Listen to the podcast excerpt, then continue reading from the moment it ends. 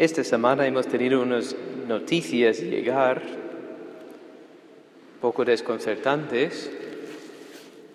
El país de Colombia está revuelto, mucha violencia, mucha rebelión, mucho peligro y mucho sufrimiento. He oído que en Palestina y el Estado de Israel hay conflicto también violento el punto de que soldados israelíes han entrado en la mezquita en el monte del templo.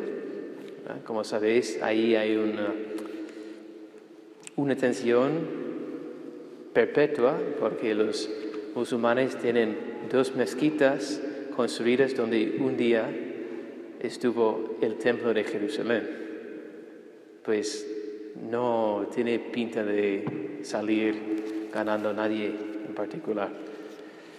Después, en Alemania, los obispos y sacerdotes, no todos obviamente, pero unos cuantos, han dado un ultimátum al Papa Francisco y al Vaticano de que nosotros vamos a seguir haciendo lo que hacemos. Vamos a bendecir eh, parejas homosexuales, vamos a proponer la ordenación de mujeres, vamos a dar la comunión a quien quiera, y, no queremos que nos digáis nada, porque estáis fastidiando nuestro pastorado con vuestras rigideces y falta de amor. Acusan a, la iglesia eso. Y, bueno, lo único, tal vez, no sé si se puede decir eso en la homilía, pero dice que Pablo Iglesias ya ha dejado la política y se ha cortado el pelo. Algunos dicen, pues, Bendito sea Dios, una buena noticia. Em, y te preguntas, pues, eh, ante este panorama, que por cierto no es la primera vez que tenemos un panorama así, siempre es así, a veces no nos damos cuenta, eh, ¿qué podemos hacer? ¿Qué podemos pensar? Pues la respuesta es lo que estamos celebrando, porque siempre ha habido una guerra y, o un hereje o un cisma, o una pandemia, o unas persecuciones, o cualquier cosa, para acabar con la vida humana y con la existencia de la iglesia.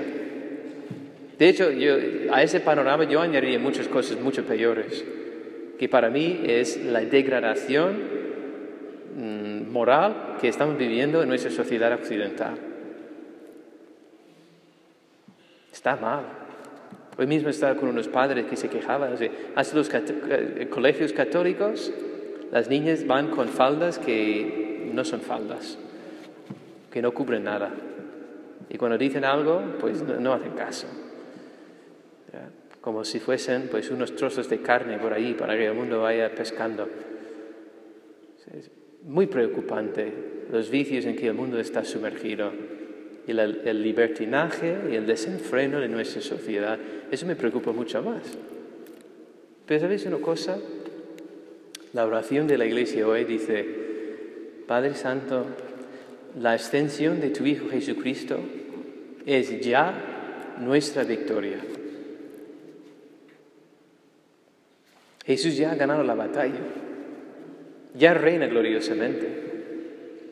Y él mismo ha dicho que yo voy a preparar un sitio y vendré a recogeros. Ahora no pasarás un tiempo y que no me verás y estarás triste, pero volverás a verme y nadie podrá quitar vuestra alegría. Nadie os podrá quitar la alegría que sentís en el corazón por tenerme a mí. Así que nos encontramos precisamente donde la iglesia se ha encontrado desde la extensión de Jesús al cielo. Aquí, mm, caminando entre las persecuciones del mundo y los consuelos de Dios. como dice el Salmo, de baluarte en baluarte hasta ver a Dios en Sion, hasta disfrutar de la victoria final. De allí tenemos toda la razón para alegrarnos y de esperar de las promesas de Dios.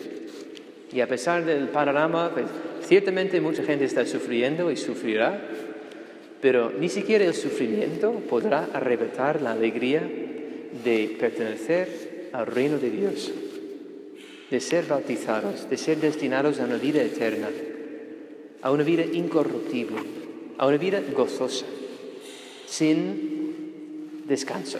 Vamos, no vamos a descansar de tener descanso eterno. Será un descanso sin descanso para siempre. Y nos vamos a alegrar muchísimo. Y disfrutamos ya de esa paz. Porque a través de la liturgia, de lo que venimos aquí a celebrar, aunque fuésemos cuatro gatos metidos en, el, trastero de un almacén, celebrando estos misterios, Jesucristo se hace presente con su poder divino y dice que aquí estoy yo, no temáis. Mi victoria es vuestra victoria. Nadie podrá arrebataros la gracia y la paz que os doy.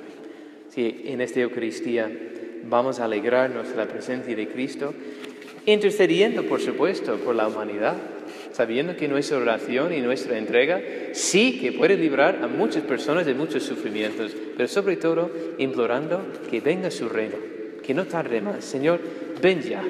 Ya veis cómo está el panorama. Tienes que estar. Ven ya. Estamos ansiosos a verte de verdad. Pero hasta que tú digas, que no es lo que nosotros queramos, sino lo que tú quieres, Nada más. Que el Señor nos ayude, que así sea.